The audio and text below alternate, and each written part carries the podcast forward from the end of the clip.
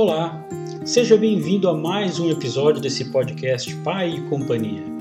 Eu sou Cris Mazola e hoje nós vamos falar sobre Perguntas e Respostas, parte 6. Ô pai! Todos nós temos aquelas perguntas que a gente sempre pensa em perguntar para o pediatra ou procurar no Google e acabamos esquecendo. Então vai aqui uma ajuda para tentar se lembrar. Quais os cuidados que devo ter com bebês prematuros? Os bebês prematuros têm a pele e o sistema respiratório ainda mais delicado que o recém-nascido a termo. Por isso, alguns cuidados precisam ser redobrados. Evite colocar o prematuro para dormir de barriga para baixo. Evite fumar em casa. Evite lugares fechados com aglomerações.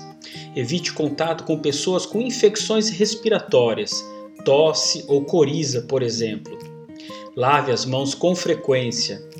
Priorize o aleitamento materno. Mantenha a carteira de vacinação em dia. Troque as fraldas a cada duas ou três horas. No banho, faça a limpeza suave, com sabonete neutro, sem esfregar. Beijinhos só se for da mamãe, do papai e de quem já mora na mesma casa. E se for na testa, melhor. Como é o cocô do bebê que só ingere leite materno? Os bebês que só se alimentam com leite materno costumam fazer cocô líquido ou semilíquido, e a cor pode variar de amarelo ouro ao verde escuro. Essas fezes podem conter alguns grumos, ou seja, pequenas partes mais consistentes.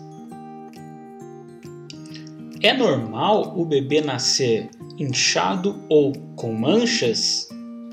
O bebê pode nascer com o rosto inchado, com marcas ou manchas. Alguns bebês podem ter uma mancha na região das nádegas, que também desaparecerá com o tempo. Tanto meninos como meninas podem nascer com as mamas inchadas. Isso acontece pela passagem do hormônio da mãe para o corpo do bebê pelo cordão umbilical. As mamas não devem ser espremidas. Pode-se machucar o bebê e causar inflamação. Aos poucos esse inchaço desaparecerá. Os órgãos genitais apresentam sim inchaço ao nascimento, mas isso diminui com o passar dos dias ocorre devido aos hormônios maternos transferidos e do líquido que está sendo reabsorvido ao longo dos dias. Por isso, o bebê perde peso ao longo dos dias. O que, que eu posso fazer para aliviar as cólicas?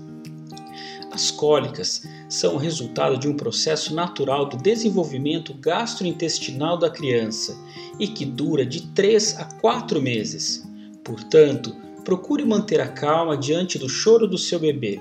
A ansiedade do adulto só faz piorar essa situação. Ambiente tranquilo, música suave são sempre bem-vindos. Banho morno em posição fetal também. O mesmo se aplica a compressas mornas na barriguinha com toalhas felpudas passadas a ferro. Elas têm um efeito analgésico, mas teste o calor da toalha em sua própria face antes. Outra dica: movimente as pernas do bebê, fazendo pedalar no ar. Esse exercício pode ajudá-lo a eliminar o excesso de gases. Procure ainda massagear a barriguinha do bebê no sentido horário. Agora, o mais importante é ter paciência para acalmar o seu bebê, aconchegando-o no colo, barriga com barriga ou apoiando de bruços na extensão do seu antebraço. E atenção, oferecer chás entre as mamadas pode prejudicar a amamentação, além de não resolver as cólicas.